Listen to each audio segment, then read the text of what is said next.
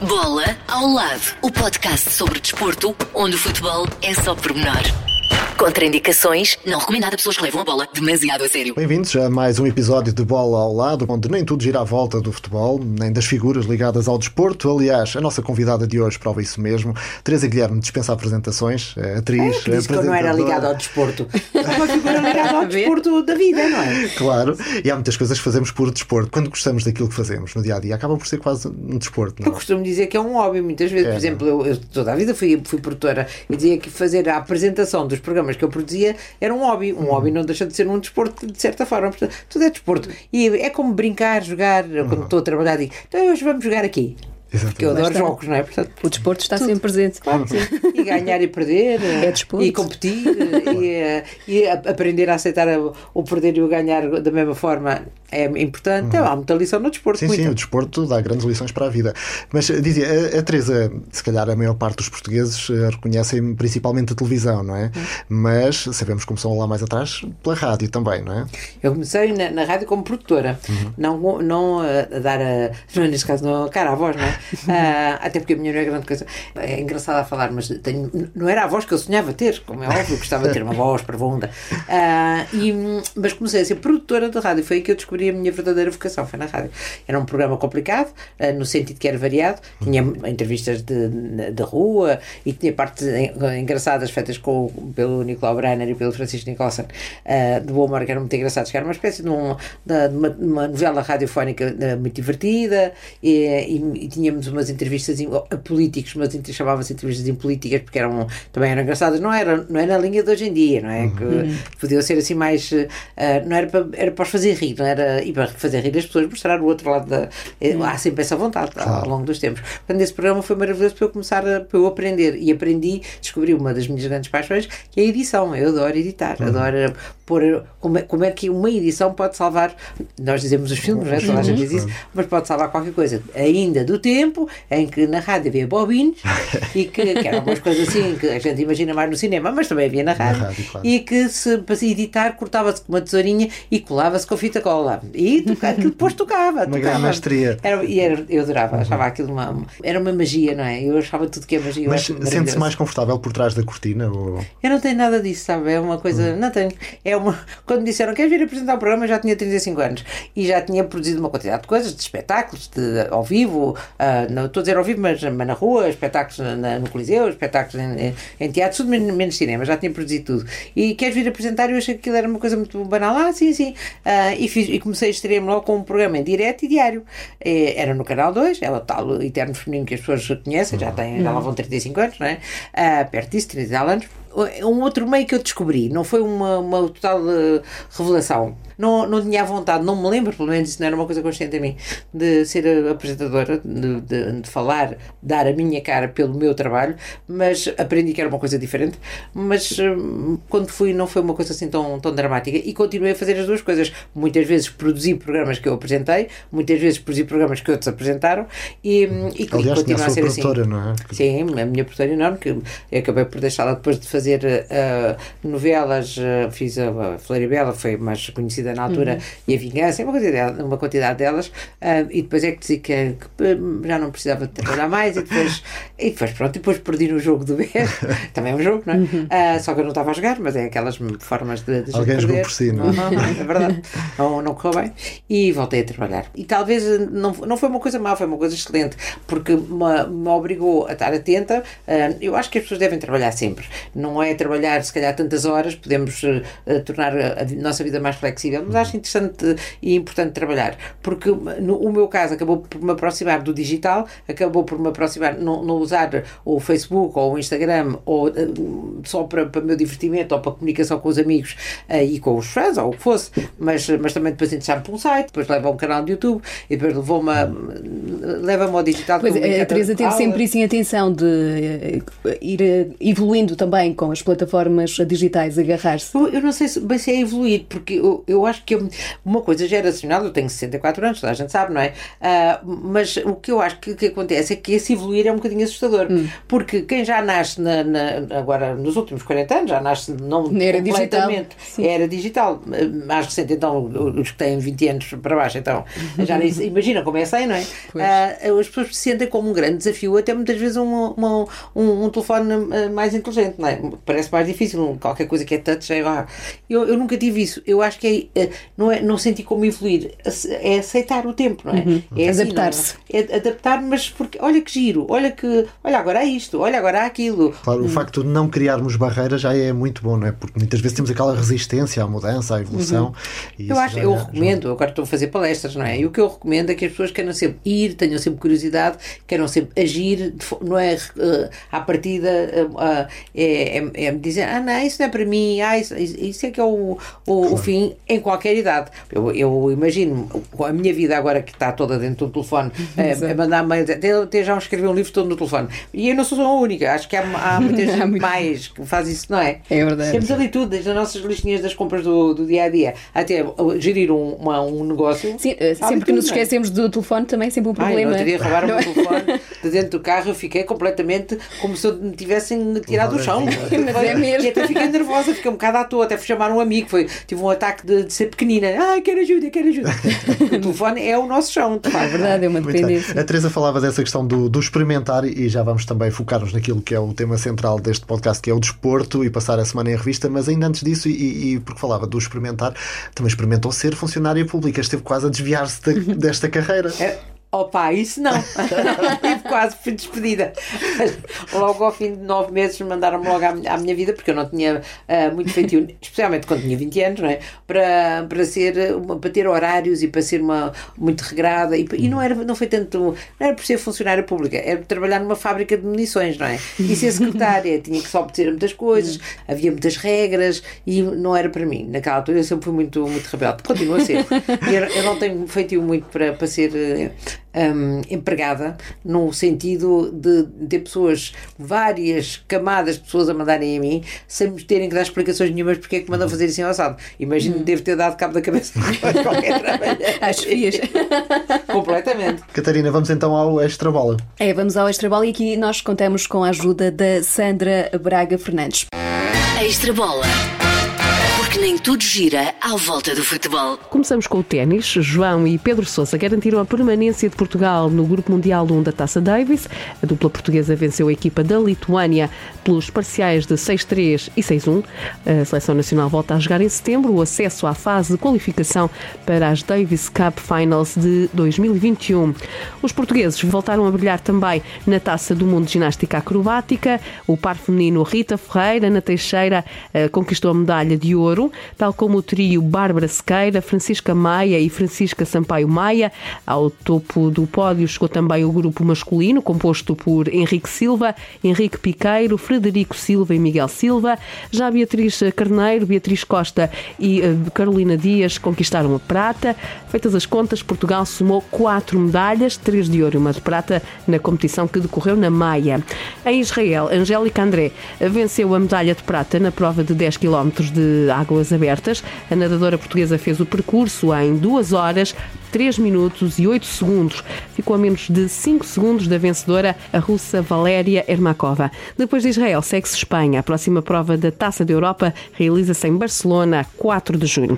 Precisamente em Espanha, Alexandre Silva sagrou-se vice-campeão de duatlo no escalão de júniores. O triatleta do Benfica ficou em segundo lugar na competição que decorreu em Punta Umbria. Eh, Completou a prova com tempo de 56 minutos e 14 segundos. Logo atrás do vencedor, o espanhol José Inácio. Por cá, o Futebol Clube do Porto e Benfica vão defrontar-se numa das meias finais da Final Four da Taça de Portugal de Basquetebol.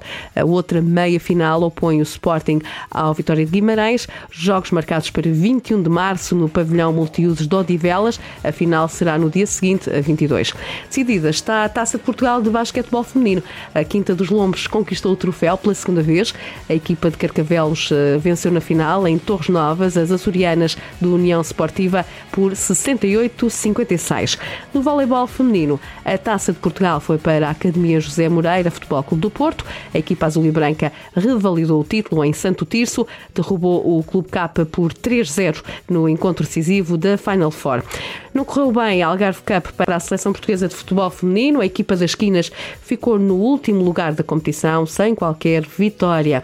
Quanto à final, a prova entre a Alemanha e a Itália foi cancelada. A comitiva italiana foi obrigada a antecipar o regresso à Itália devido à situação de emergência que se vive no país e às consequentes supressões de voos, tudo por causa do surto do novo coronavírus, o Covid-19 que já obrigou a cancelar muitas competições desportivas. É o caso do Grande Prémio de Roma da Fórmula E estava previsto para 4 de abril, mas foi adiado devido a medidas de contenção na capital italiana. O Mundial de Fórmula E, que é liderado nesta altura pelo português António Félix da Costa, que já marcou presença neste podcast. Temos aqui muitas modalidades em destaque, também muitos jovens já em grande crescimento em muitas uh, modalidades. Uh, Teresa, não sei se vai acompanhando também estes jovens valores, estas várias modalidades onde os portugueses vão dando muitas cartas além fronteiras. Uhum. Eu acompanhando propriamente não, eu sou uma grande ouvinte de rádio, até porque faço muitos quilómetros, eu vou na Sintra, faço muitos quilómetros e vou sempre com, e, e, é aí que eu vou apanhando todas as informações. Mas é, eu, é sempre com, uma, com um coração a cantar que eu ouço essa, essas notícias, seja, os, os, jovens ainda mais, mas eh, porque isto é, são pessoas com imensa disciplina, num mundo tão uhum. instável como, como vivemos, essas pessoas com disciplinas, com objetivos que, de vida, uma pessoa que faz desporto acaba depois por ter isso marcado na, em toda a sua vida, não é só os que vencem, claro, é, é, todos, claro. todos eles, e haver essa, essa grande vontade, essa grande, volto a dizer, disciplina, que é talvez uma das grandes qualidades que, que nos temos que, que agarrar, eu acho sempre uma coisa maravilhosa. Resiliência, não? resiliência Porque não se começa logo a ganhar. Ah, não, não, não, e mesmo os ganham, é indiferente se começa logo a ganhar. Claro. Imagina que começa logo a ganhar ao 500, aos 12. Seja como for, é sinal que se fartou de trabalhar. Claro. É sinal de muito trabalho, de muita determinação, de terem os objetivos todos certos e de não, não desistirem com nada seja a, a, coisa principal que eu acho que o, o, todos os atletas sofrem, que é o que é a dor. São várias dores. A dor física, pelo esforço, a dor física uhum. por lesões, que todos têm, uh, e a dor uh, moral de perder. E, e, depois aprender a encaixar tudo, todas essas coisas e, e, valorizarem as vitórias. É uma, é, uma, é uma lição de vida importantíssima. Tem, tem, tem tudo o que, o que é importante para, para levar as suas vidas por diante. E é. fico muito satisfeita de ver que continua, não é? Se a Teresa tivesse seguido uma carreira no desporto, em que modalidade seria? O que é que se via praticar? Eu, se fosse homem, seria futebolista como todas as pessoas. Eu adorava jogar futebol. Porque é, um, porque é um jogo muito, muito forte, não é? Não é tanto por ser, não é por causa do dinheiro, nem por causa da, da fama, não era isso.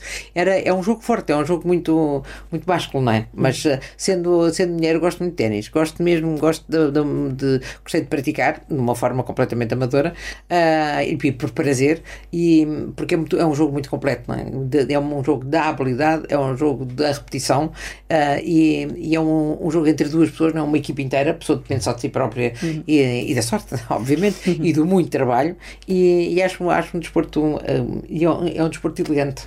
Gosto muito de, de, de ténis, acho lindo. Mas perdeu-se uma grande tenista, podíamos estar aqui hoje a falar com Teresa Guilherme, tenista. Sim, mas no, muito no passado, porque isso é o problema só que tem o, o desporto. Claro, que o, o, o, corpo aguenta, aguenta mas até certo ponto, mas o ténis é um, é um desporto que exige muito. É muito desgastante. É muito. E é, e é, mas é muito interessante. Mas eu gosto, eu sou muito competitiva e gosto de competições no, no geral. Uh, gosto do, do perder e do ganhar, gosto muito de futebol, não é? gosto, de, gosto de ir ao estádio, gosto de, acho que, que é uma, uma forma de um, o jogo de, de nos enaltecer, de nos pôr para cima, de nos levantar. Os... Sou benfiquista. Sou. Mas onde é que vem esse, essa paixão? Foi do casamento, por acaso não é de, do meu pai era sportinguista e, e em casa falava-se muito de futebol, não tanto, mas depois quando, quando eh, me casei era aquela coisa, eu vou ficar de fora uh, e agora vou, porque estou a recusar, vou deixar cá ver o jogo com mais atenção, porque eu conheço o jogo muito por alto, mas nunca fui ao estádio, nunca me interessei, comecei a me interessar, comecei logo a ser aquelas mulheres que querem saber porquê que há fora de jogo, que é a primeira coisa que as pessoas não percebem de futebol. Mas é, tens fora de jogo, eu não percebo isto de fora de jogo, que é fácil depois de perceber, mas eu lembro-me que era a minha. Se fosse eu, tirava esta coisa do fora de jogo, que isto não me faz sentido nenhum. Aí estamos de acordo. É, é o fora de jogo não tem grande sentido, mas Não, não, e causa de grandes É polémicas. é uma, Ei, puxa é o uma jogo luta para trás. Então, um- Acabar com fora de jogo. Já um está fora, não sei como aquilo há de ter, há de ter os seus motivos. Mas depois interessei-me e, pela, pelo jogo em si e pela, pela, pela perícia, pela habilidade, pela elegância, voltamos ao mesmo. Ah, e, e, e também pelos vários estilos de, de, de futebol diferente que se joga em países diferentes. É uma coisa ah, muito característica. Eu gosto muito do futebol italiano, acho muito bonito, acho outra vez elegante. E como é que é a. Teresa Guilherme adepta no estádio? Também diz palavrões ou controla-se? Eu, eu- não, eu não posso que as pessoas olhem para mim, mas diga assim: Teus palermas! A pensar noutra coisa, não é? Não façam isso, por favor. Eu, eu um dia fui ao futebol, fui para o camarote de, um- de uns amigos e estavam nos camarotes estão umas pessoas mesmo ao lado, mas não, são, não nos conhecem, não é? Enfim, eu- o senhor conhecia-me, obviamente, mas eu não o conhecia ele. E então eu estava a dizer: Não, estávamos em cima do saiam daí, porque estava, é já aquela parte do fim do jogo que já está empatado e vamos quase perder, ou já, eu já não lembro se ainda estávamos a perder ou se estávamos, eu acho que estávamos empatados. E eu saiam daí, é para o outro lado, saiam daí, É na beleza Saiam daí. E os senhores do camarote de lado, façam o que a Teresa diz. Lá está a Teresa Guilherme, a treinadora do Benfica. Eles coitadinhos já estavam a ouvir, obviamente, e estavam a dar o seu melhor. Mas eu pasmo quando vejo pessoas que ficam sentadinhas na, quando eu, eu não, eu, eu salto, eu pulo, eu quando vai, ai, ai, ai, ai, sou bastante, ah, sou bastante sonora. É um espetáculo que- dentro do espetáculo. não, não poder dizer palavrões. Também me lembro do, do jogo que me enervei muito e, eh, e de repente digo, seus batanetes! que é um, que pareceu-me um grande insulto, mas que é, um, um- é uma coisa que já, já existe há anos e anos. Não sei porque soam, soam bem. Seus batanetes, não, era porque, não sei porque era. Não é para isso que É- é lhes que sim. pagam. Eu digo coisas assim, não são pagos para isso, vão se arrepender amanhã. Fui substituído qualquer insulto eh, que pudesse existir por uma. Não é isso, não é isso, é dar ordens. Portanto, orientar, como se fosse um jogo de. Sei lá, que tivessem um auricular, ia ser uma coisa linda. Ser uma Imagina-se a fazer um relato de, de futebol. ah, eu tentei. Tive quase, quase, quase, quase. Foi no Euro, já há uns anos atrás. Aqui, quando foi aqui a Portugal, não é? Hum, 2004. E, sim. E, eh, e que eu estava na SIC nessa altura e andei a, a moer a cabeça lá ao pessoal para ser comentadora. E eles, comentadora, ainda, mas se calhar tem graça, cá a ser convidada, pronto. E eu disse, então e se fosse um relato? Então o que é que tu fazes? Eu vou, eu vou treinar com outros, vou ouvir muito e vou aprender e vou fazer. Disse, Olha, mas tens de ter muita informação, mas isso é estar num computador a tentar. Mas depois de ouvir verdadeiramente um relato é uma coisa É de perder o fogo. É, é Não, muito bom. impressionante, é muito bom. É, é, uma, é uma maneira de nos pintarem. Mesmo, eu, eu, eu sou Concordo. em casa, gosto de ver, estar a ver na televisão e estar a ouvir na rádio. Sim, Porque é, também. é, é, é, percebe-se tudo. A gente está a ver e não está a perceber. E ali está tudo explicado. O É relato ainda é daquelas coisas que nos faz arrepiar de vez em quando, não é? E, e percebe-se e cria-se uma emoção diferente, não é só a nossa, estamos acompanhados. E a televisão, obviamente, eles não podem estar a fazer um relato igual, que não, fazer, não faria sentido. A gente está a ver Claro. a, a rádio, como não se está a ver, eles estão a pintar aquilo de imagem por imagem. Acho que até vemos melhor do que se vê na televisão. Exatamente. Se- Seguramente do que se vê Dá no, uma, no, no uma emoção diferente. Eu sofro mais a ouvir no rádio do que a ver na televisão. É natural, Porque às é? vezes eles ainda estão no meio campo, Já está. Ai, já vai um relato ali naquele. E vai não sei aos- onde, e vai não sei quê. televisão e digo, ah, então, mas ainda estão lá atrás. Exatamente. Mas a Teresa sente que deveriam haver mais mulheres a fazer relato, a comentar. Já tive a opinião que sim, nessa altura sim, mas eh, acho que não. Acho que, acho que é, um, é, é curioso ser uma coisa só de homens. Claro que também há, há futebol feminino e tudo mais, mas pronto, aí já faz algum sentido. Mas eu acho que é uma, há coisas que é bom e a gente, não, não, as mulheres não ficam de fora, estão, Claro, estão, sim, estão, sim. estão dentro. Mas acho que é uma. É uma 嗯 temos que nos, algumas coisas separadas não ficam mal. Acabei por, eh, por achar isso e, e, e vamos lá apoiar na mesma. Acho que as, as, Se é feito os, com qualidade, os adeptos então. femininos, eh, as adeptas são, são muito importantes. Temos uma opinião bastante sincera em relação às coisas e diferente Hum, dos homens. É verdade. E agora, eh, dizia, costuma ir ao estádio. por estes dias não podemos ir ao estádio porque, por causa deste problema que falava, o coronavírus. Uhum. Como é que olha para tudo isto? Enfim, tudo o que toca a competições praticamente estão canceladas ou adiadas. Uh, já vamos também falar de que forma está a afetar o seu trabalho, mas para já. Eu acho que não há alternativa, não é? Uh, continuar a existir os jogos é bom, porque continuamos, podemos vê-los na mesma, não é? E isto é uma coisa temporária, não vamos imaginar que isto é para sempre. É uma. É uma é um, e, é uma medida, é uma precaução como outra qualquer. Um, e também, eu não sei, as pessoas não vão porque, porque não, não se pode entrar, mas será que podendo entrar iria gente suficiente? E, e depois, e, e, será que isso não ia provocar um, um, Já, eu não vou falar no contágio sequer, mas um pânico. Depois as pessoas uhum. vão, mas depois vão para casa e depois são as famílias e não se sentem um bocado culpadas. Eu acho que estas, estas medidas um, em relação a grandes eventos que, que estão milhares de pessoas se calhar tem que, tem que ser tomadas, as pessoas ali estão, estão muito próximas umas das outras e tudo mais, claro. não é? Há mais consequências de resto do Covid-19, não é, Catarina? É verdade, nas competições europeias também alguns vão, alguns jogos vão correr à porta fechada, outros foram adiados. É cá em Lisboa, a meia maratona foi adiada para 6 de setembro, estava agendada para 22 de março. O Ruben Mateus esteve à conversa com o presidente do Maratona Clube de Portugal, o Carlos Moia, a justificar mesmo este adiamento adiamento. Perguntar-lhe em uh, primeiro lugar a confirmação desse adiamento da meia uh, maratona e se este adiamento já fazia parte do uh, plano A, B ou C de que falou numa outra entrevista. Bem, deixe-me só fazer, se, se, é possível, um pequeno preâmbulo. Tudo o que estávamos a ver que a Organização Mundial de Saúde estava a dizer, declarando a situação de emergência e até a probabilidade de uma pandemia, naturalmente levou-nos já a pensar os planos A, B e até C.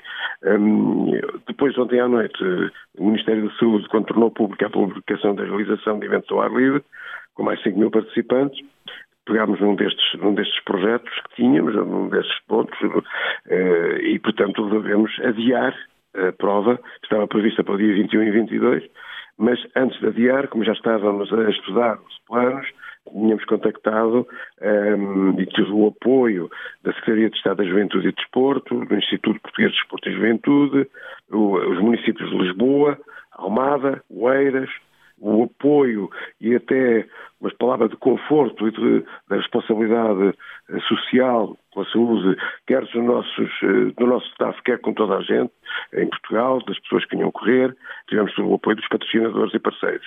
Portanto, face a isto, nós adiamos a prova para eh, o dia 6 de setembro, já em conformidade com algumas entidades competentes, como a realização, a transmissão televisiva, eh, a remarcação de um hotel para, eh, para essas datas, apesar da forte baixa do turismo. Enfim, este era o plano A, era na realidade o, o adiamento. E é isso que vai acontecer está remarcada para 6 de setembro. Existe a confiança de que em setembro efetivamente se possa hum, realizar a prova? Certo de que não pode haver um alarmismo e estou certo que com otimismo e com compreensão de todos os participantes e das entidades públicas envolvidas, dos patrocinadores e dos parceiros, estamos, no fundo, só a adiar a festa de 6 de setembro e que estaremos juntos a comemorar o 30 aniversário da meia maratona. Portanto, enfim, temos que ter otimismo e também não podemos entrar num alarmismo, alarmismo exagerado como, no fundo, se sente um pouco no ar, na atmosfera de que isso está a acontecer. E ainda a propósito do, deste novo coronavírus, o Futebol Clube do Porto publicou um vídeo onde vários jogadores ensinam os mais jovens a lavar as mãos e até a fechar a torneira sem usar as mãos, por exemplo com o cotovelo, muitas delas é uhum. é possível. Uh, são medidas de prevenção também no combate a este novo coronavírus e, e enfim, todas as precauções e os cuidados são naturalmente poucos.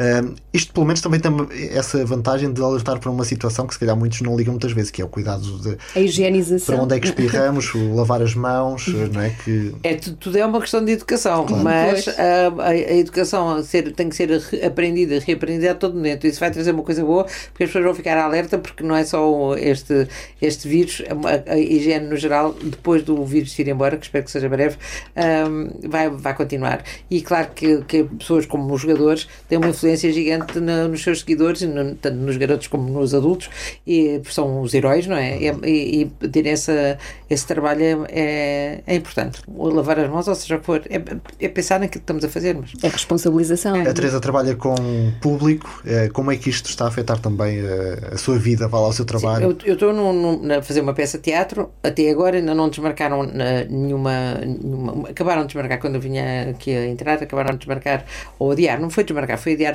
durante dois meses, passei, era em, em, em março e, e, foi, e passou para, para junho. Uh, mas é óbvio que as pessoas estão sentadas numa, numa plateia, num, num teatro, e, e têm a, a, uma preocupação toda, e lado a lado alguém. Então, uhum. Esta peça é muito engraçada. Uh, as pessoas riem-se muito, tossem muito. Dos monólogos da vagina. Os, ai, não disse. É monólogos da vagina. Não, já, já estou, está toda a gente no meu colo a ver. Tem a Carla Andrina Vera Colodzi, uh, e, e, a peça é, está muito, muito divertida. Ela é muito boa, ela tem, fala de coisas sérias e fala também de coisas divertidas. Fala de tudo de coisas sérias, mas de uma forma divertida, divertida. ou menos divertida. E, e, no meu caso, tenho um, um extra de possível, eh, que eu não penso muito nisso, contágio, que eu vou ao público. E a minha tendência é sempre abraçar as pessoas e beijar as pessoas. Agora não, agora. Ah, e, mas falo, mas falo com, falo com as pessoas, venho ao público falar, perguntar as suas experiências, perguntar coisas sobre as suas vaginas também, não é? Porque deixar as pessoas no início um bocadinho oi, assustado, com cara de paisagem, olhar para o outro lado. Que tipo de questões é que. Que eu venho, o monólogo que eu, que eu faço na, na plateia sobre as mulheres zangadas com os produtos que inventam para nos prejudicar, como por exemplo os tampões, que é um bocado de algodão seco para enfiarmos por nós acima, e a partir daí vamos a todas. Como é desagradável o, o fio dental, a roupa interior, que é só um fio, que é super desagradável, e pronto, isto é uma mulher que está zangada com, a, com estas coisas que acontecem às mulheres e que podiam ser feitas de outra maneira. E, e depois, a partir daí, eu vou perguntar às pessoas o que é que, o que, é que elas acham. Por exemplo, os deodorizantes que, que, que há uh, querem nos pôr a cheirar a jardim, às mulheres a cheirar a jardim, ao spray de casa de banho, é o que eu digo, a que é que deve cheirar uma vagina. Se é, se é assim, é o que é que deve cheirar? E as pessoas a frangaçado, a raba castanha de fresco, porque as pessoas depois entram naquela. Na, e é uma, uma, é uma grande risota. E eu me disse uma senhora, uma coisa muito cómica, a senhora, assim, uma senhora muito direitinha, e ela ao lado de um, de um marido um bocadinho gordinho, mas simpático, e, a, e ela disse: Oh, Teresa, venha cá. Eu, ok, fui lá ao pé dela. Sabe, é que o meu marido não queria vir. Ele não queria, mas eu obriguei-o, porque isto é formação. Portanto, aquilo foi uma risada eu, a partir daquele dia, passei sempre a contar esta história da senhora. É formação. Portanto, vou recolhendo dados, e sobretudo sobre a voz da vagina, sobre tudo que me vai lembrando e, e, e fazendo ideia, tendo ideias de. E se eles inventassem vários uhum. produtos? Isto, este, esta é que vem ao, ao, à plateia. E, e, é muito, é muito Portanto, já dá uma nova temporada só com que retira deste, desta primeira. Não é? Estou a pensar fazer um, uma, um, um espetáculo só sobre, sobre este. Mas por acaso até posso fazer, porque é muito divertido largo, largo com, uhum. com esta com Mas esta que venha a, a, perder algumas, alguns espetáculos por causa do vírus. Sim, sim, eu acho que alguns espetáculos vão ser cancelados, talvez as salas maiores, uh, mas eu tenho a minha eu sou uma mulher muito uh, positiva. Uh, eu acho que isto dura março, em maio em, e depois em abril vai uh, começar a desaparecer. Final de abril desapareceu e a gente volta à nossa vida. Uhum. É maio, junho. E depois, quando houver outro vírus, já estamos preparados. Isto é uma espécie de um treino. É, um, é o que eu quero pensar. Mas uh, tem que ser obedecidas, tem que ser obedecidas as regras. Acho que a gente tem uma informação um bocado cruzada e um bocado baralhada. Se é, este vírus é, é, é levezinho, não mata, não contagia, ou contagia muito. Acho que a comunicação não tem sido brilhante nisto. Uhum. Tem assustado muitas pessoas, tem aterrorizado muitas pessoas, isso acho que tem sido feíssimo. Porque explicar e me informar não é aterrorizar. E aterrorizar não serve para nada. Exatamente. Enquanto que informar serve. Só que uh, as pessoas têm, entram, entram em parafuso com facilidade. E, e, uh, e, não tem sido brilhante o que tem sido, o que tem sido dito. Não uhum. Vamos ver como é que corre daqui para a frente. A Teresa tem também uma palestra que leva a vários uh, sítios. Ser, ser invencível. Que tem tudo a ver com este podcast porque se aplica perfeitamente também aos desportistas. Pode ser útil para eles, não é? Eu acho que todos nós somos sempre invencíveis. é isso que eu falo na palestra. É às vezes que já fomos invencíveis porque não nos deixámos derrotar, é isso que é ser invencível, é não nos deixarmos, de, não desistir, é ser invencível. Uh, e, e, a forma como aceitamos a vida e os, uhum. e, e os, desafios ou problemas, como lhe quiserem chamar, que a vida nos põe, porque põe muitos, a toda a hora e a todo instante. Uh, quem é que nos diria a nós há um mês e meio atrás que hoje estávamos naquela de será que, que vamos todos para casa? Será que. E agora os supermercados? Ah, e agora o nosso. sei lá, o que mais, não é? Uh, já para não falar do, do, do medo de morrer, que é um, que é um medo uhum. normal, as pessoas claro. a sua sobrevivência, a sobrevivência de cada um é a coisa mais importante. Portanto, nós estamos preparados para tudo, mesmo para as coisas que não sabemos que existem. E é isso que eu falo na palestra. É como, é, não é tanto dar novidades às pessoas, é acordá-las e recordá-las os seus poderes, gosto de lhe chamar super poderes que todos temos uhum. e que todos já usámos ao longo das nossas vidas. Se nós viajarmos um bocadinho para trás, uh, em, em, todas coisas diferentes, vamos descobrir esses poderes que temos e que podemos usar no, no nosso dia a dia, porque o, eu acho que as pessoas têm problemas porque elas acreditam que podiam não ter problemas e não, há, não existe uma vida sem problemas. E isto é o que eu digo na, na palestra: é sobre a, a, forma como nós podemos uh, continuar a nossa, a nosso, o nosso caminho uh, e fazer a nossa vida mais feliz sem tantas preocupações e como é que podemos acabar com a ansiedade. Ansiedade, autoestima, falo, vou aos medos, é disso que eu falo. É quase uma mental coach aqui. Hum. Para... Sim, mas não, mas não tenho essa. Eu fiz muita, nos últimos três anos, fiz muitos cursos, tanto em Portugal como, como fora, uh, e, e, fui fazendo uh, esta formação, mas não, não é não como, como coach, como palestrante, talvez. Eu acho que na minha idade, que se tem uma vida inteira de experiências sempre para partilhar. No meu caso, as minhas experiências muitas vezes são, são públicas, as pessoas conhecem-me, não é? Portanto, vão dar atenção àquilo que eu tenho para dizer mas o que eu vou à procura é da identificação das pessoas com as minhas experiências, não na televisão, obviamente, mas na vida. Nós portugueses festejamos muito pouco as nossas vitórias, o desporto é uma coisa, é a única altura em que nós gritamos gol e batemos palmas e atiramos para o chão. Mas é, nós portugueses somos muito contidos e é importante uhum. celebrar e festejar todas as nossas pequenas vitórias, as nossas, o que nós conseguimos ultrapassar as dificuldades. E dou sempre o exemplo do Cristiano Ronaldo, que é um homem que vi, aos nossos olhos, tu, todo aquele, aqueles sims e tudo aquilo que ele faz, tudo aquilo são âncoras de, de acumular de, de, vitórias e há ali toda uma, uma mecânica que é como se ele voltasse a todos os golos que ele, que ele marcou, a todas as, todos os momentos de grande alegria e também as lições de, de, de que, que, tiramos quando, quando Sim, celebra cada gol é? como se fosse o primeiro, ele já tem centenas é, e centenas. Isso é, o, isso é o princípio do, do, de, de viver feliz, que é, é não, as coisas não perderem, não serem dadas por garantidas, uhum. que nada é garantido, uhum. e, e, e sabermos avançar com segurança dentro da insegurança. Esta é uma palestra uhum. que vai passar pelo Porto em abril. Sim, porque ela já foi feita em Lisboa em novembro. E as pessoas dizem, mas porquê que não veio ao Porto? Porquê que não veio ao Norte? Uhum. E eu pensei, realmente, porquê que não vou? Gosto tanto, porquê que não vou? então decidi fazer no Porto, vai ser na, na ANJ, na, dia 18 de abril. Ah, o, o site das pessoas, se quiserem inscrever, é www.serinvencível.com. Uh, lá estarão os preços dos bilhetes, há informação sobre a palestra. Uh, os estudantes têm um preço muito, muito baixo, não só os de comunicação, mas todos os estudantes. E, e pessoas, ah, mas não vais, não vais adiar. Não faço ideia, se for obrigada, sim. Mas acho que não devemos já entregar os pontos. É só 18 de abril, vamos continuar com essa ideia. Se for preciso depois adiar, adia uh, anular, uh, não. Fica a dica então para quem quiser saber mais e eventualmente estar sim. presente. Serinvencível.com, a próxima data é então 18 de abril no Porto. E agora, Catarina, viajamos um pouco pelo mundo para saber o que andam a fazer os portugueses Exato, lá por fora. Os nossos atletas além fronteiras. GPS, os portugueses em destaque pelo mundo. E temos que destacar, em primeiro lugar, Bruno Fernandes, porque ele chegou, viu e venceu em Inglaterra, foi já eh, considerado eleito o melhor jogador da Premier League no mês oh, de fevereiro. Eh, é incrível que ele, em oito jogos, conseguiu já três assistências, três golos, conseguiu uma adaptação muito rápida, um futebol completamente diferente do português. Portanto, temos aqui um super atleta. a Teresa é benfiquista, mas aqui não se fala de Sporting ou de Benfica, é de facto um atleta grande português. João Félix também regressou à titularidade aqui já no campeonato, um ex-menino um ex do, do Benfica regressou à titularidade no Atlético de Madrid, marcou um gol, mas eh, viu o quinto amarelo e vai falhar o próximo jogo da Liga Espanhola. De qualquer forma, que é um sinal positivo para um jovem valor eh, português. E de resto, até elogiado pelo treinador do Liverpool. Grande elogio esta semana a João Félix também. Tem uma, tem uma grandíssima carreira, eu acho. Uhum. Acho que ali tem, uma, Como é que a Teresa vê o percurso e o que ele pode alcançar ainda? Eu, eu vejo com, com muita estrela, com muito, com, com muito talento uh, e, e, e, com uma grande necessidade de se adaptar, porque eles são muito novos, não é? É uma coisa difícil. De, então mudam de sítio, mudam. É. Têm, têm que se adaptar, têm que ter ali um, um tempinho. Portanto, vejo crescer uh, no futuro à medida que ele vai amadurecendo. Embora o, os anos a passar não ajudem um jogador num aspecto, mas uhum. ajudam noutro. Portanto, uh, a capacidade dele ficará mais, mais equilibrada. Mas, mas que está lá o talento, há, e uma, e uma vontade, há um brilho nele. A gente, é, quando olhamos para um, para um, para um, para um campo, as pessoas estão todas a jogar, não é? Uhum. Estão ali 22 pessoas a, a jogar. E, e, há uma que chama a atenção, e isso acontece com alguns jogadores, o caso é o caso dele. Uhum. Vê-se. Os anos não têm ajudado muito a José Mourinho, que a Inglaterra já, uh, como, como é que diziam, not so special. porque... Sou de special one. special one aqui. Not so special porque foi eliminado da Liga dos Campeões pelos alemães do Leipzig. O Tottenham sofreu 4 golos nas duas eliminatórias e não marcou nenhum.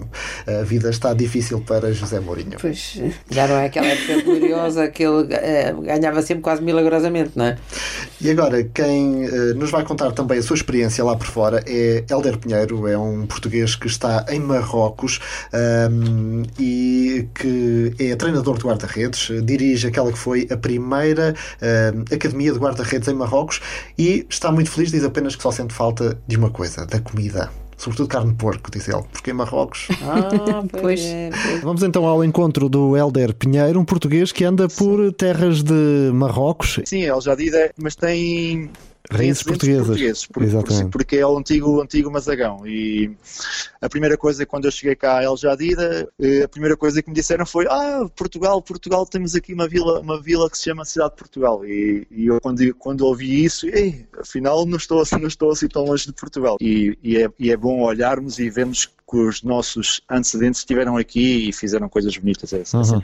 é visível nas ruas essa marca ainda dos portugueses? Eh, nesta... Sim, sim, sim, é, é visível, é visível. Mesmo as construções, a parte da arquitetura, é bem visível um pouco do nosso Portugal. E eu muitas vezes, muitas vezes quando estou, estou, de folga, faço esse passeio só para me sentir mais em casa, mais próximo de Portugal, uhum. porque é, é, bom, é, bom, é bom, é bom ver isso. Já foi visitar a famosa cisterna, não é? Ah, sim, sim, sim, já, já visitei. Já, daqui de Marrocos, eu já conheço quase todas as cidades, por causa devido ao futebol, nós, nós, nós percorremos uh, fontes, várias cidades, e o pouco tempo que eu tenho, às vezes, uh, dos estágios, isso, aproveito para visitar os, os, os, os, tais famosos monumentos, mesmo quando fui a Marrakech, para, pontos, porque as pessoas falam tanto, falam tanto, falam tanto, e nós, nós temos sempre aquela, aquele bichinho na cabeça de temos que conhecer, temos, uhum. temos que conhecer isto, temos que conhecer aquilo, mas aproveito sempre para visitar as coisas mais que têm mais emblemáticas, no caso do, do, país. Muito bem, mas eh, falamos eh, também do que o levou aí, que foi o futebol. O Helder é, é, treinador de guarda-redes, não é? Passou sim, muitos sou, anos na académica. Sim. Fale-nos desse sim, percurso. É assim, isso foi, foi, foi muito engraçado. Eh, eu, eu sou um antigo guarda-redes de futebol, não, não um guarda-redes de, de, grande gabarito, mas fui um guarda-redes mediano. Entretanto, deixei o futebol e, e, na altura o Pedro Roma, que era, que era diretor da, de, da formação da académica eh, em 2008, sabendo da minha disponibilidade eh, para treinar guarda-redes, ele foi, foi endereçou-me um convite para a académica, em, em, qual, em, em, qual eu aceitei prontamente, porque eu fui, pontos, joguei a minha formação toda na, na, na Académica de Coimbra, e, e, foi assim que começou a minha carreira. Foi, foi um convite do Pedro Roma, entretanto eu entrei para a académica, comecei na formação, nos, nos escalões mais baixos, e, e, fui, e fui subindo gradualmente, de escalão para escalão, até, até chegar lá acima. E foi assim, passei, foram 10 anos que eu passei na académica, eh, muito bons. Foi, foi, é um clube que é o clube do meu coração, é um clube que fica sempre comigo. Eh, e Entretanto, há dois anos, eh, houve um empresário espanhol marquino que ligou ao Mr. Álvaro Magalhães, que é um famoso treinador aí em Portugal, eh, se sabia, se sabia conhecia algum treinador de guarda-redes com experiência em formação e futebol profissional. E ele disse: Opa, eu conheço uma pessoa que mas está na académica, é uma questão de se ligar. E foi, e foi assim. O telefone tocou na terça-feira uhum. E eu na quinta-feira já estava, já estava em Marrocos. E como é que foi depois a, chegada aí? A adaptação foi fácil? Ou... É, foi fácil, eh, eu posso dizer que foi fácil. Na altura como é que a nível de língua, eu falo bem português, falo bem inglês, eh, e aqui a, a, língua que se fala a seguir ao árabe é o francês. Eu tinha tido francês na escola, na escola secundária, mas havia, havia frases que já me esquecia, e, mas agora, com, agora devido a estar aqui há 10 anos, já falo francês fluentemente, ou seja, o francês já está, já está igual, igual ao inglês. Só que nós temos aqui um coach mental, um coach mental, tipo um psicólogo que, que é o que recebe os jogadores estrangeiros e treinadores quando eu cheguei, é, ele, ele pronto, veio logo ter comigo, a perguntar, e, foi ele que me, ao fim do mês, eu estava praticamente adaptado, adaptado aqui à, à, à cidade, ao país, por, porquê? Porque esse, o coach mental me ajudou nessa adaptação. Eu, ao fim do mês, já estava praticamente adaptado. Uhum. E eu lembro-me, eu tenho, eu tenho uma, uma, uma, lembrança que a primeira vez que fui a Portugal, ao fim de um, de um mês e meio, fui dois dias, tive dois dias e aproveitei e fui a Portugal, porque é, é, a viagem é rápida, são 50 minutos de avião, de uh, Casa da Banca a Lisboa. Uh, Lembro-me de chegar a casa de chegar, peço desculpa, chegar a Lisboa e já estar com saudades de, de Marrocos. para, para, você ver como a minha adaptação foi, foi muito fácil. Foi Mas muito foi, fácil. Com, foi com a família foi sozinho? Não, não, fui sozinho, sozinho. Uhum. Eu sou solteiro, fui sozinho e. Mas adaptei-me facilmente. Muito bem. Eu também não sei, as pessoas aqui são muito, como são fanáticas, eh, como vivem muito o futebol, e lá está, e vir um treinador europeu neste caso, porque eu, eu, eu vim para ser treinador de guarda-redes da, da, equipa principal, da equipa sénior, mas ao mesmo tempo ser o diretor da primeira academia de guarda-redes que abriu aqui em Marrocos, que foi o clube que abriu. Ou seja, eu vim para dois projetos.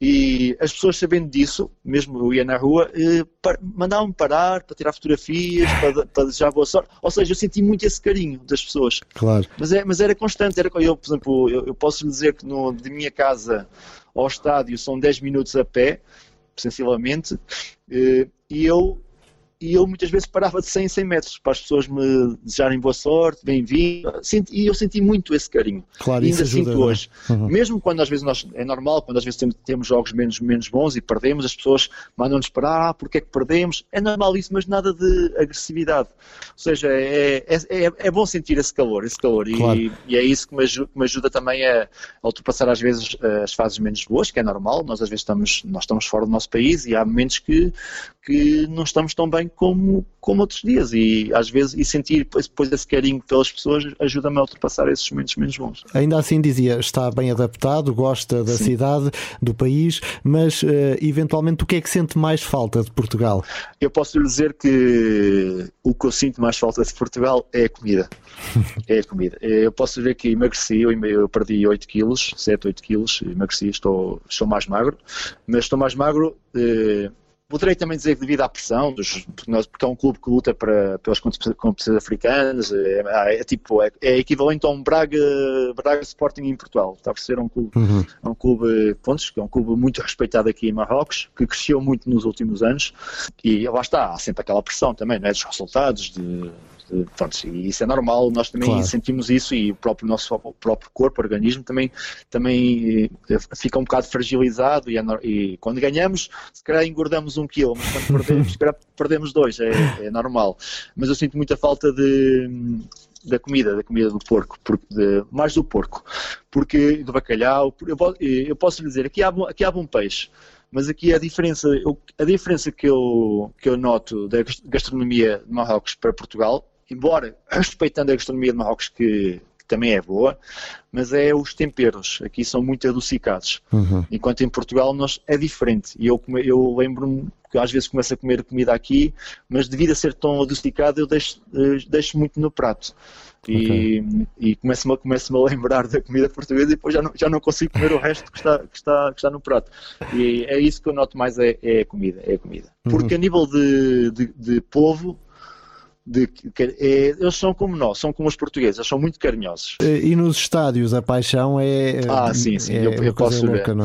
É? é uma coisa louca, posso dizer que é, é, é, incrível, é incrível. Aqui ainda deixam, ainda permitem as tochas, pronto, aquele artifício todo. Uh, os jogos do. Há aqui dois clubes que é o AC e o Raja que tem sempre no mínimo 5, 60, 70 mil pessoas no, no estádio, às vezes 90 mil. Eh, quando, e quando vão jogar fora, por exemplo, o nosso estádio, que é um estádio um estádio pequeno com 15 mil pessoas, quando vem cá o Aki e o Raja, cerca de 10 mil é para, é para eles. 10 mil pessoas é para eles. Ou seja, eles, eles, jogam em casa todos, todos os jogos. Portanto, chega a ser é, um bocadinho assustador às vezes ou não? É, é, assustador. Eu posso dizer que é assustador porque é, é mesmo, é, não tem nada a ver com o Benfica Porto. É muito, muito Benfica Porto e Sporting. É muito mais gente que o Benfica Porto e Sporting. É, é mesmo, é para ter uma ideia, o Benfica e o Porto levam cerca de 50, 60 mil. Aqui o AC e o Raja, que são, são as equipas que eu posso comparar ao Benfica e Porto de Portugal, eh, às vezes têm estádios, eh, têm jogos em casa que levam 90 mil, 100 mil pessoas. Uhum. É,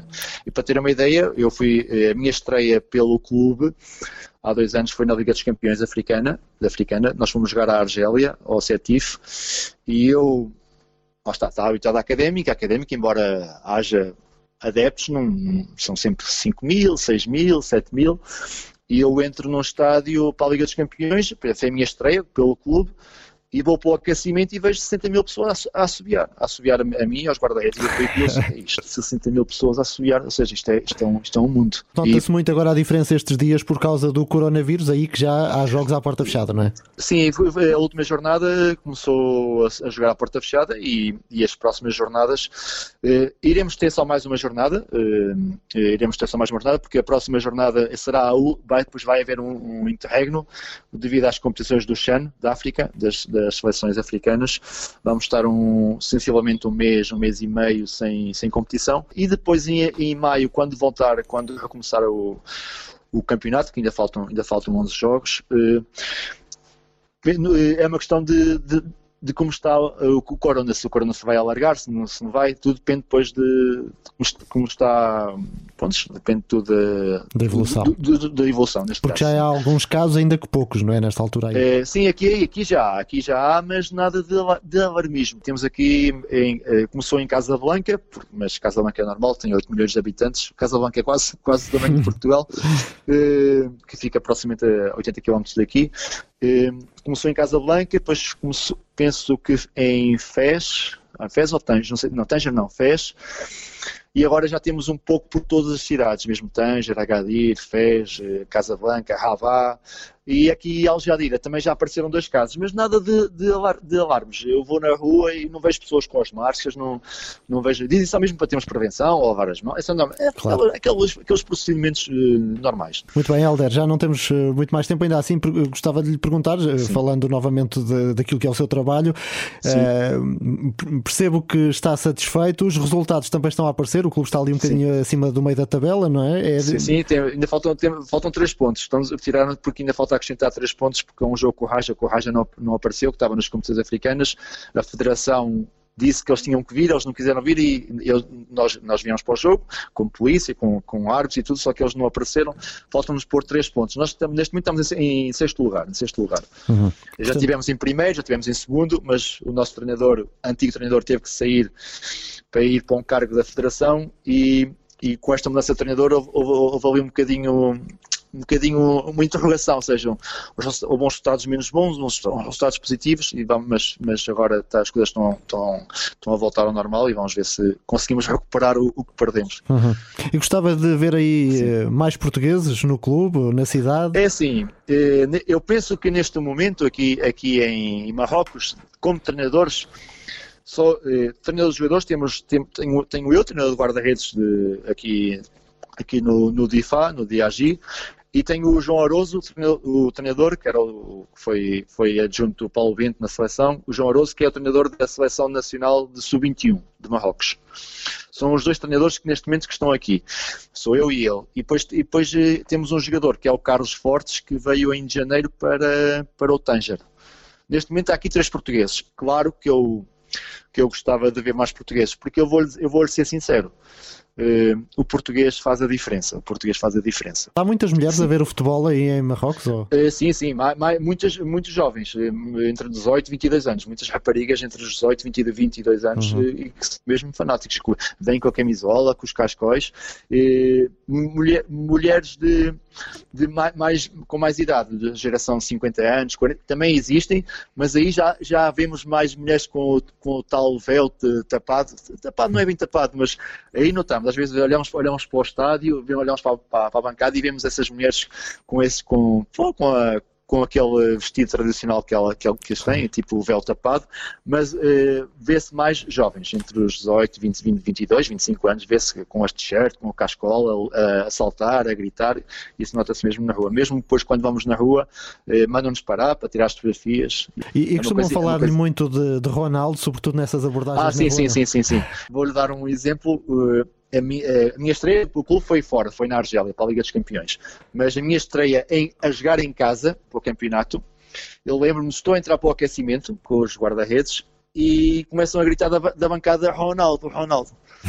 Porque eu era, sou português e como ainda não. Agora já sabem o meu nome, já, já chamam Helder, mas na altura, como era o primeiro jogo, ou seja, eu, eu era uma novidade, né? era só o português, não é? é? Sabiam que era um português que tinha vindo, começaram a gritar Ronaldo, Ronaldo, Ronaldo, e eu, mas aqui eles são são fanáticos pelo Cristiano Ronaldo. E eu vou na rua e vejo, e eu olho às vezes quando vejo uma camisola das Juventus, se eu, eu, eu, eu começo a pensar, olha, a parte de trás deve ter o 7 e o Ronaldo. E, eu, quando eu passo pela pessoa, lá está, lá está o 7, o 7 e o Ronaldo.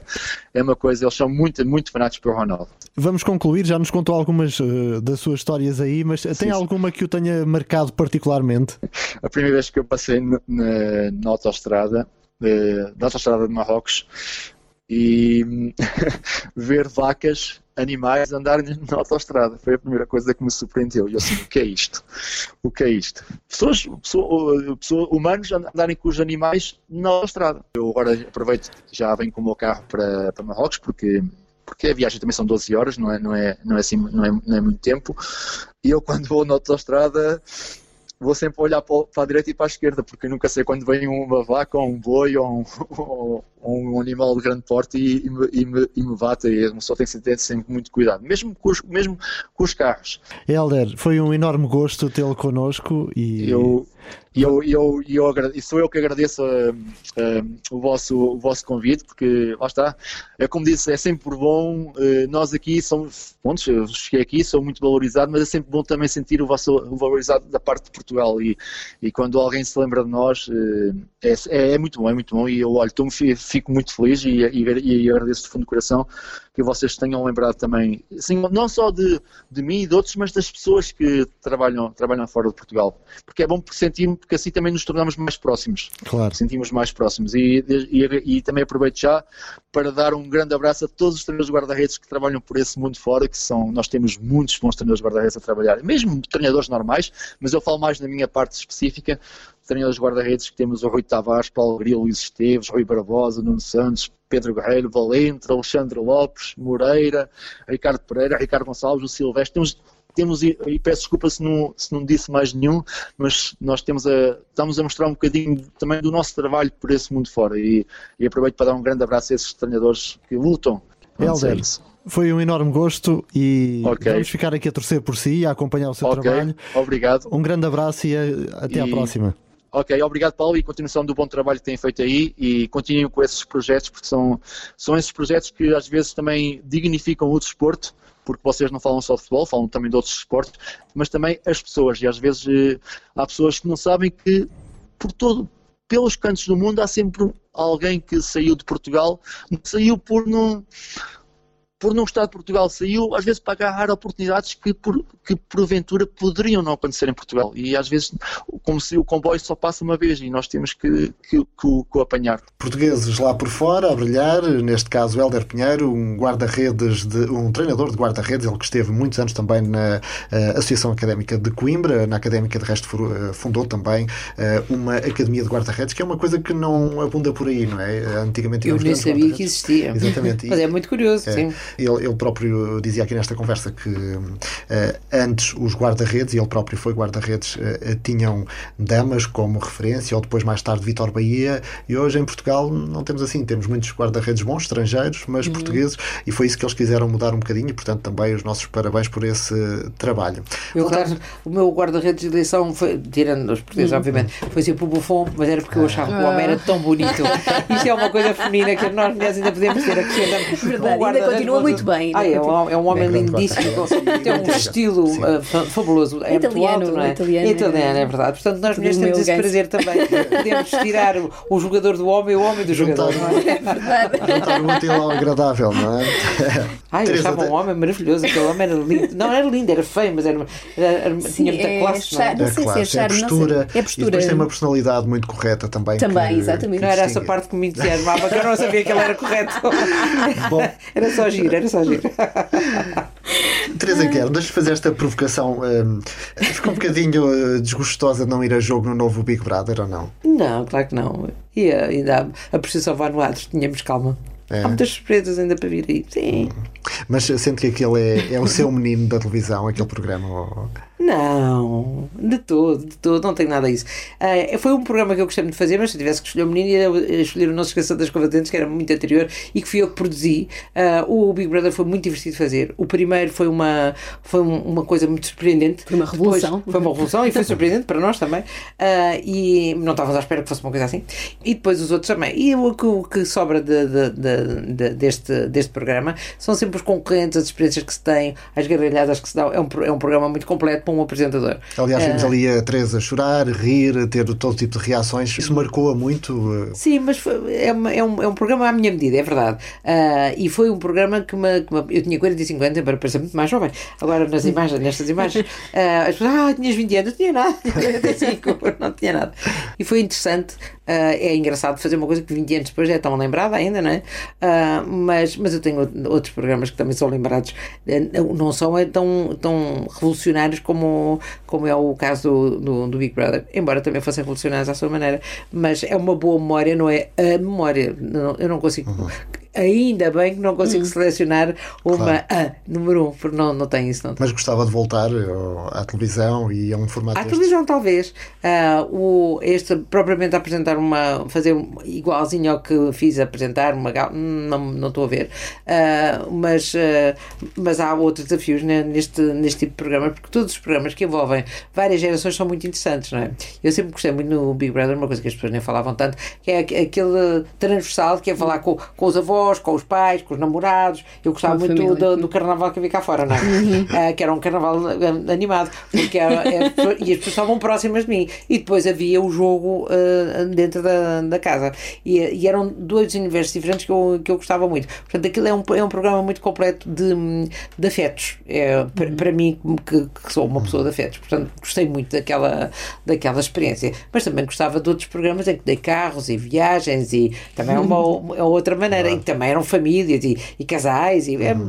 é, é, engraçado. O Big Brother é uma, é uma experiência completa com um apresentador, especialmente porque os concorrentes também, e isto uh, estou a falar uh, do que aconteceu, não sei como é que vai ser agora, os concorrentes, porque no caso do espanhol, espanhol os, os concorrentes veem o apresentador. Todos aqueles que eu fiz até agora, não só o Big Brother, mas a Casa dos Segredos também, os concorrentes só ouviam. E, uh, e é muito difícil a comunicação, é como a rádio, não é? Hum. é tu tem que estar na, na voz, tu tem que estar claro. na, na. Temos que passar todas as pontuações, insinuações e outros na, na que estamos a falar na voz, não é? Tanto na, só nas palavras, tudo aquilo tem animais, eh, assustá-los, tudo, tudo passava na voz, não, não tinha a componente visual, o que para quem trabalha em televisão é, uma, é um grande desafio, desafio também. exatamente. Mas como digo, eu acompanhei o, o, o, Big Brother espanhol, que acabou aqui há um tempo atrás, e eles viam o, o apresentador quando ele ligava para, para, para a casa e falava com eles, estava, estava à vista, estava no ecrã. Não estavam ao pé dele, mas estavam no ecrã. Portanto, é, tudo, tudo muda. Não sei como é que vai ser. aqui de desporto, de jogo, é, aquilo era realmente um jogo, porque às aquilo vezes um criou-se um certo estigma à volta dos concorrentes daquele tipo de programas, não é? Porque parecia, mas isso são as pessoas no geral, não são, são eles, coitadinhos. Não, não, eram escolhidos a dedo. Eles, os concorrentes podem ser escolhidos o que se quiser. E depois, quando chegam lá dentro da casa, fecha-se a porta de 10 segundos, são outros. Uhum. É aquilo que muda. Os primeiros tempos, é o, o, às vezes, alguns aguentam 24 horas, 48 com a estratégia que levavam e depois esquecem-se. Portanto, é uma, pode ser uma ideia de quem se escolhe para pôr lá dentro, mas o rendimento que eles vão dar a eles próprios, eles não sabem e nós também não sabemos. Não, uhum. não sabe. É jogo, claro que é jogo. Uh, e aqui em, em, os portugueses até têm um jogo muito, muito brando e disfarçado, porque querem dizer uhum. sempre que não, não, não tenho nada contra aquela pessoa, nunca dizem que é uma estratégia. É raro os que dizem, mas aquilo tem estratégia de jogo porque é, é, é matar ou morrer, salvo seja, não é? É, é ficar, é, sai um por, por semana, que não seja eu. É a história, não é? Pois, Portanto, é, é, normal que tenham uma, que tenham uma estratégia, que se tenham aliados, que por isso é que sempre se formam grupos e, e os grupos formavam-se, mesmo no, no, no, no, primeiro, todos há 20 anos atrás, havia o grupo dos quartos, era o quarto dos rapazes e dos rapazes, mas depois eles começaram-se a, a, a, movimentar. E há é sempre o quarto azul e o quarto não sei que verde, o quarto não sei que. É natural na humanidade fazer assim, uhum, criar pois. grupos e aliar criar equipas para se manterem em jogo, não é? Não, exatamente, para se manterem em jogo e até mesmo porque têm afinidades. E depois um leva o outro, há sempre os líderes. Isto é, é, é a vida normal. O apresentador Cláudio Ramos participou num programa destes em que Sim, a Teresa foi, foi meu concorrente, foi meu concorrente no, no, Big Brother Famosos, uh, foi ganho pelo, pelo Vitor Norte uhum. e uh, que eu gostava muito, claro, curiosamente, é o, agora falamos dele, não é? Uhum. E o Cláudio quis sempre ser apresentador, mas depois ainda trabalhámos juntos. No, no programa se chamou uh, Rosa Choque, ainda trabalhámos juntos. Ele ainda veio trabalhar comigo, gosto dele, muito, muito bem. E, e, havia ali uma grande vontade de vencer. Levou estes anos todos, mas ah, estamos a falar de perseverança e, e, disciplina. Temos aqui um caso. Lá está. É um caso, é ele. E portanto é, é a pessoa indicada. Eu, eu acho que é um, é um prémio. Não sei se é a pessoa indicada que ainda não ouvi fazer, não é? Não quero estar a elogiá-lo e, e deixar que ele não surpreenda as pessoas, mas acho que é a pessoa indicada enquanto pessoa que se esmera, a pessoa que trabalha imenso e que se tem preparado estes anos todos para fazer isso. E está na, numa idade muito parecida com aquela que eu tinha. Está com 46 anos, eu tinha 45. Está, está no na, ponto. Está no ponto. Portanto, já não, é, já não é uma criança, tem a maturidade para, para falar e acho que ele, tem, ele há 20 anos que se anda a preparar, ou 19, vá lá. não foi o não, não, não, ele não entrou no primeiro, mas foi pai, há 18 anos. Muito bem, Teresa Guilherme aqui com um grande fair play é uh, em relação a, a, a Cláudio Ramos e digo isto porque agora vamos ao nosso momento fair play. Exatamente. Momento fair play. O espaço mais fofinho deste podcast. E o momento fair play desta semana foi protagonizado por Dylan Afonso, jogador de futsal do Vila Flor, no nordeste do país. O jogador já tinha marcado o segundo golo para o Vila Flor, preparava-se para visar na partida quando atirou a bola para fora das linhas. Dylan lançou a bola ao ver um jogador adversário caído no chão e, portanto, teve esse gesto de fair play, uma atitude fair play que foi muito aplaudida no pavilhão em Macedo de Cavaleiros. Portanto, são gestos fair play em pequena escala, mas que é um bom exemplo para se tomar uh, numa escala muito maior. E uh, estamos quase na reta final. Há bocado a Teresa falava de escrever, de uh, eventualmente vem mais algum livro a caminho ou ainda é cedo para Sim, falar nisso? Ainda não, ainda, ainda estou a começar a escrever, mas vou, vou fazer um, um livro sobre uh, bastidores. Já fiz dois, este é o terceiro, mas uh, não contei muita coisa nunca do, do Big Brother e foi por aí que começou a conversa. Mas uh, a conversa, a contratação, vamos chamar assim. Uh, e vou, vou contar. Há sempre histórias que ficaram por, por contar. É, o, o Big Brother, por exemplo, o Big Brother 3, a primeira terça-feira, porque o Big Brother era a terça-feira, uh, foi, uma, foi, num, foi no 11 de setembro.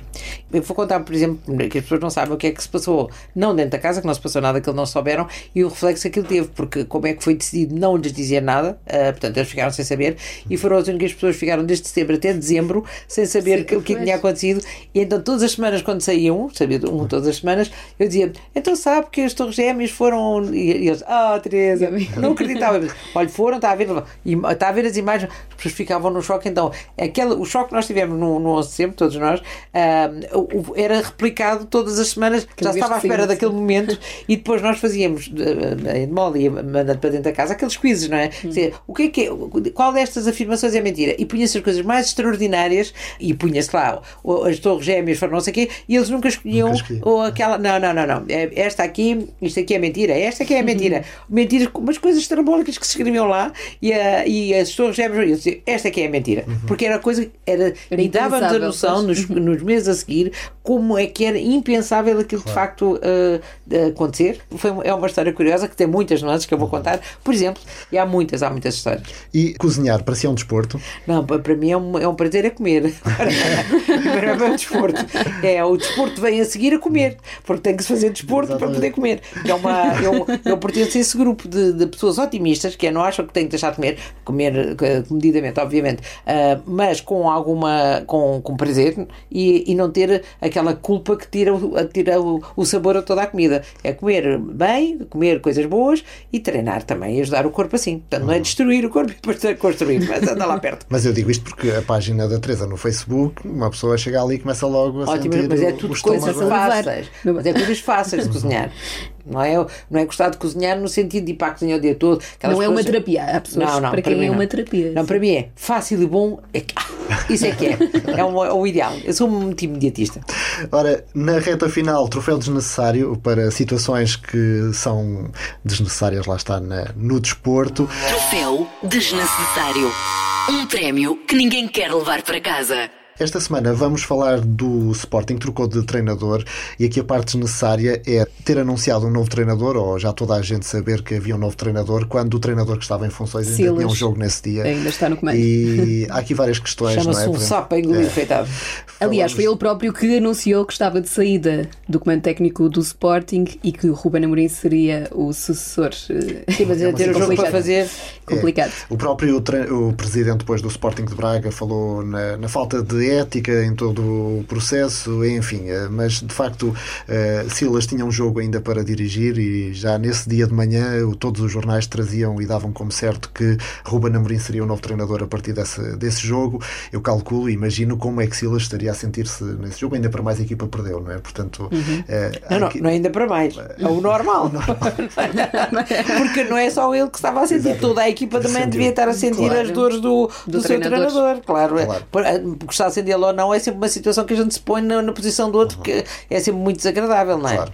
É, o, é o chamado, não, não vou dizer a palavra, mas é o último a saber, não é? Neste caso, foi, se bem que todos os jornais avisaram logo cedo, mas já estava feito. Um bocadinho, já estava feito. um bocadinho mais a brincar, desnecessário também, vamos entregar a Jorge Jesus, que insiste no seu espanhol, que não, se calhar dizer espanhol é um pois, bocadinho... ele tem insistido assim, portunhol. Um portunhol. Eu acho que é uma imagem de marca, eu é. acho que ele é um homem inteligente sim, e que sim. acabou por descobrir que isto lhe traz uma graça que até distrai as pessoas daquilo que ele faz. Ele por acaso até vitórias, mas se não tivesse as pessoas gostavam dele na mesma, porque é um ótimo boneco para se imitar, não é?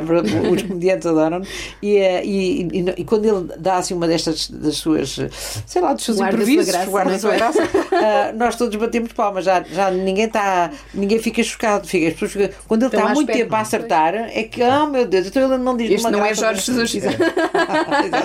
e neste final deixamos um bocadinho dessa última conferência de imprensa em que Jesus arriscou uh, o seu espanhol. Uh, vamos chamar-lhe Portunhol, vá lá. Uh, tu hablas que ganhou Libertadores, ganhou Recopa, ganhou Super, Supercopa e que ganhou quase tudo, só não ganhou o Campeonato do Mundo. E se não ganhar a Libertadores, será um fracasso. Porque ganha tudo e quem ganha tudo tem que continuar a ganhar tudo. Não é assim, este futebol não é assim. Vamos uh, fechar, desde já agradecer à Teresa Guilherme. Foi um enorme gosto tê-la connosco. E... Quer dizer, se fosse o Jorge Justo, se calhar tinha mais graça.